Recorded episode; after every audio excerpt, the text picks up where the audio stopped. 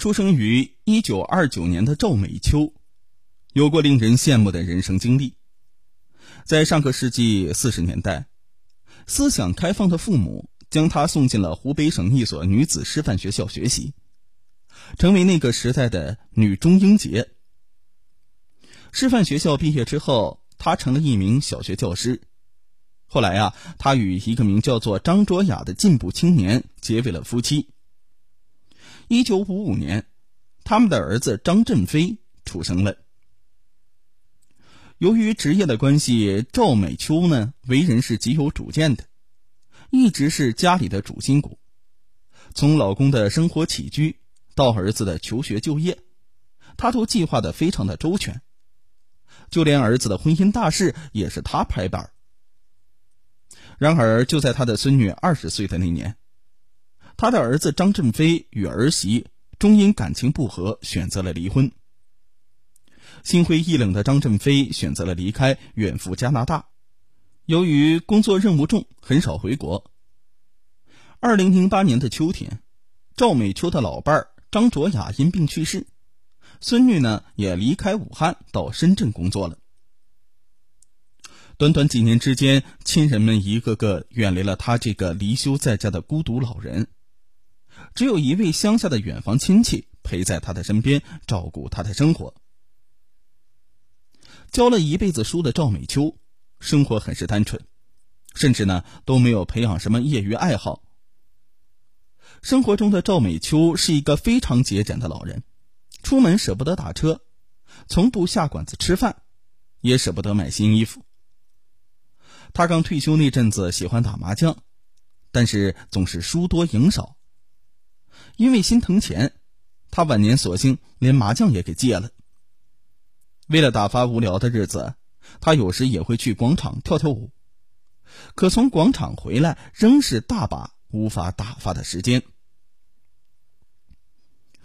二零一零年夏的一天，他和同小区的其他许多老人一样，收到了一家高科技公司举办亲情促销会的通知。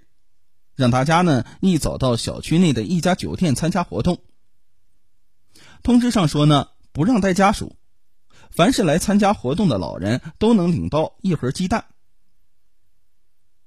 早晨七点半，两百多名老人落座，酒店的厅堂前摆有香案，一名五十多岁的罗姓男子跪拜在地磕头之后说：“今天。”我认在座七十岁以上的老人做干爹干妈，七十岁以下的都是我的干姐妹干兄弟。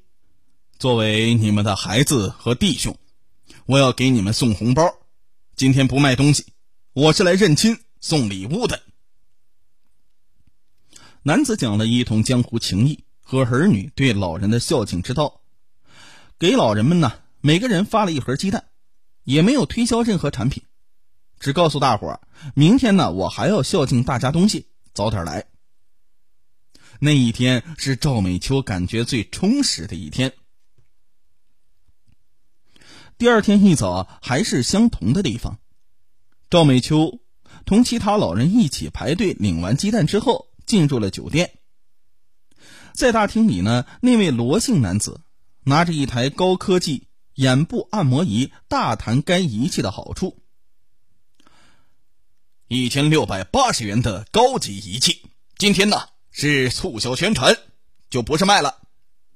他大声喊：“掌声热烈一点，我给你们一个惊喜！”顿时啊，这掌声大作。罗姓男子郑重宣布：“五十块钱，五十块钱就可以带到家呀！”那一天，他爽快的掏出五十块钱。买了一部所谓的高科技眼部按摩仪。从此之后，赵美秋的生活变得丰富起来，因为各种推销活动接二连三的在小区广场举行，这给了没有亲人陪伴的独居老人一个新的交流平台。不打麻将之后，他在家闲不住。就经常和院子里的老人一起去参加保健品公司组织的讲座。讲座现场管盒饭，还送纪念品。保健品公司的推销员都是年轻人，见到来听讲课的老人，都会上前搀扶着，一口一个奶奶的叫着，那是亲热的不得了。二零一零年八月二十四日，赵美秋所在的小区又来了几个发传单的年轻人。这些人声称是一家电子科技有限公司的员工，正在进行一项公益活动。近几天将免费在门店里面帮中老年市民做足疗服务。现在呢是来征集免费体验者信息的。在那帮年轻人的游说之下。赵美秋和小区里的其他老人一样，认认真真的填写了个人情况登记表。第二天，赵美秋就接到了公司的电话，说她呀被抽中了，可以去他们公司的足浴店里免费体验。免费体验的足浴确实啊比较舒服，赵美秋很是满意。体验当中，那几个年轻人一直不停的在一旁介绍店内的足浴盆保健疗效如何如何的好，并且告诉他，这款足浴盆还具有较高的投资价值。赵美秋的心动了，反正呢退休闲着也没事儿，做点投资呢也是不错的。他们开出的条件非常的诱人，只要购买了他们的足浴盆。公司会跟购买者签订合同，将足浴盆租出去，每月分红八十元，一年之后退还购盆本金。在公司推销人员的鼓励之下，赵美秋一口气买下了八个足浴盆作为投资，每个三千块钱，一共啊支付了二点四万元，并与公司签订了租赁合同。此后的几天里，赵美秋就天天往各个小区跑，向老人们介绍这个足浴盆的疗效啊，以及的投资回报啊，但是往往都是无功而返。虽然非常累，虽然无功而返，但是这心情啊却是出奇的好。但是这一切只不过是一场销售的骗局。仅仅过了一个月，卖足浴盆的公司就联系不上了。他还亲自呢去足浴店，以及合同上留下的公司找地址，结果都已经是人去楼空了。那次失败的投资经历，并没有打消掉赵美秋对保健与养生的热情。为了寻找新的商机，此后但凡有养生与保健方面的活动，他仍然会积极的参与。在听完几次讲座之后。他便开始买各种各样的保健品，那些保健品大多都很贵，完全想不到之前那么节俭的一个人，忽然就能成千上万的往里面投钱了。细数一下赵美秋留下的购物清单，会让人目瞪口呆。二零一二年十二月二十五日，订购了十套中药宝，花费两万四千七十元。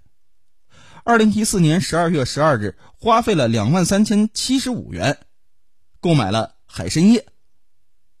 二零一六年六月二十八日，购买了益灵片六盒，花费三万元。赵美秋积攒的保健品票据不下五十张，累计购买保健品花费有四十万元，涉及的保健品公司多达二十家。这些单据显示。